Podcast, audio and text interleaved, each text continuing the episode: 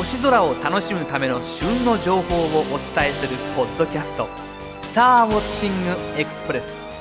この番組は月間天文雑誌「星ナビ」や天文シミュレーションソフトウェア「ステラナビゲータ」でおなじみの株式会社アストロアーツがお送りします。さてこの春番組内で星空夜桜の写真を募集させていただいたところ日本各地より多数のご応募をいただきました。どうもありがとうございます。なかなかの力作揃いで感激しております。この梅雨の時期に夜桜の写真を見ていると過ぎ去りつつある春を思いああ時間とは止まらないものなのだななどと意味もなく感慨深くなったりもしますがいやいやどうしてこれはこれでなかなかおつなものです。雨が降る日はビデオポッドキャストで星見花見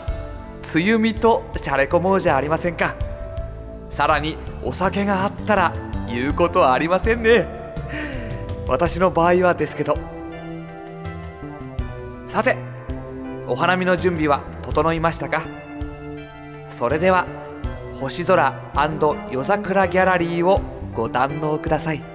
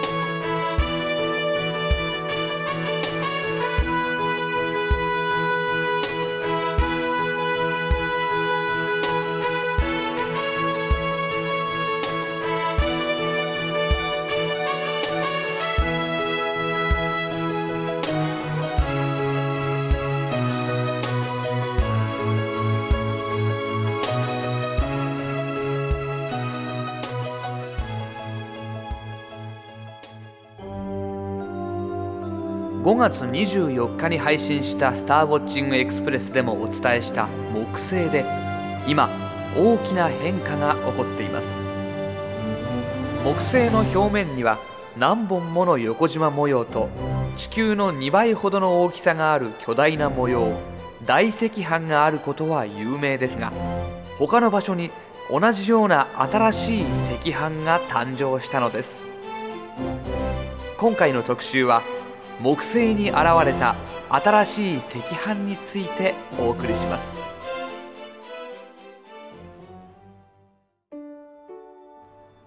もともと木星の表面には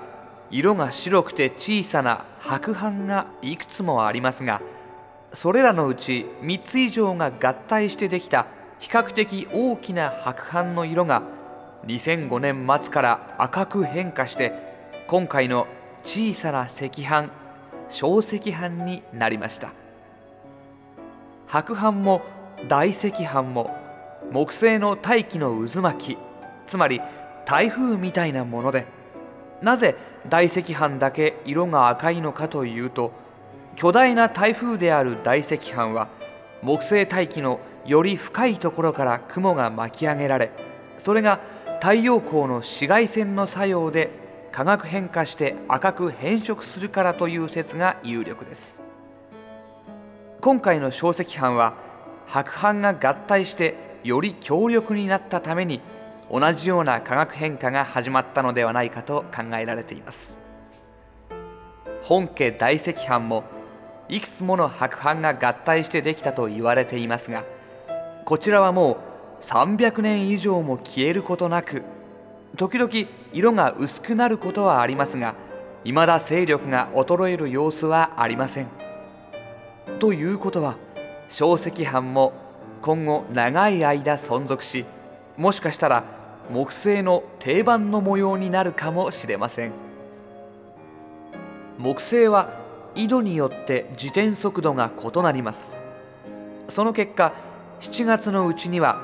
大赤飯と小赤飯が上下に並ぶと予想されています。そしてその後別々に存在し続けるのか。はたまた合体してより大きな赤飯になるのか。今から楽しみですね。今週のインフォメーション。この度アストロアーツオンラインショップではディスカバリーチャンネルの DVD の取り扱いを開始しました。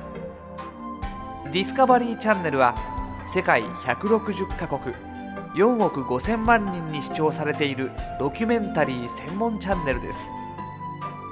アストロアーツオンラインショップではまず宇宙天文関連4タイトルの取り扱いを開始。最新刊「宇宙の謎に挑む惑星観測からビッグバン再現まで」ではジェット機に赤外線観測用望遠鏡を搭載した成層圏観測所ソフィアや彗星の塵を探査機で採取するスターダスト計画などについての映像で関係者のインタビューや精巧な CG を盛り込みながら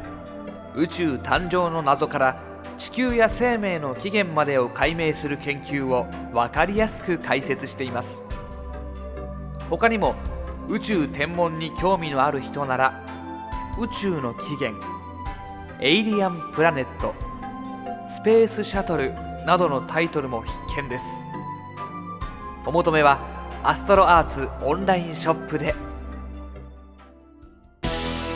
さて今回の「スターウォッチングエクスプレス」はいかがでしたでしょうか？より詳しい星空を楽しむための情報はアストロアーツホームページ